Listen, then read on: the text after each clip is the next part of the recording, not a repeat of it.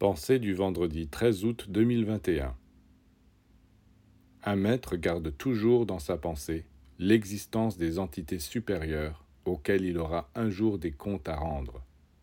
S'il oubliait ces êtres-là pour ne penser qu'à ses disciples, il ferait du mal sans le vouloir, car c'est fatal. Si on coupe le lien avec le ciel, on ne peut que mal faire.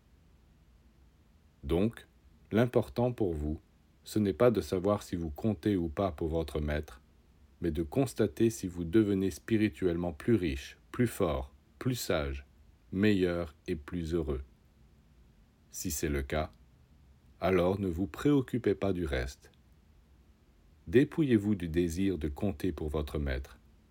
Sachez seulement que vous comptez pour lui dans la mesure où vous faites partie de son travail, où il doit vous instruire dans la véritable science vous conduire sur le vrai chemin, vous donner ce qu'il a lui-même reçu.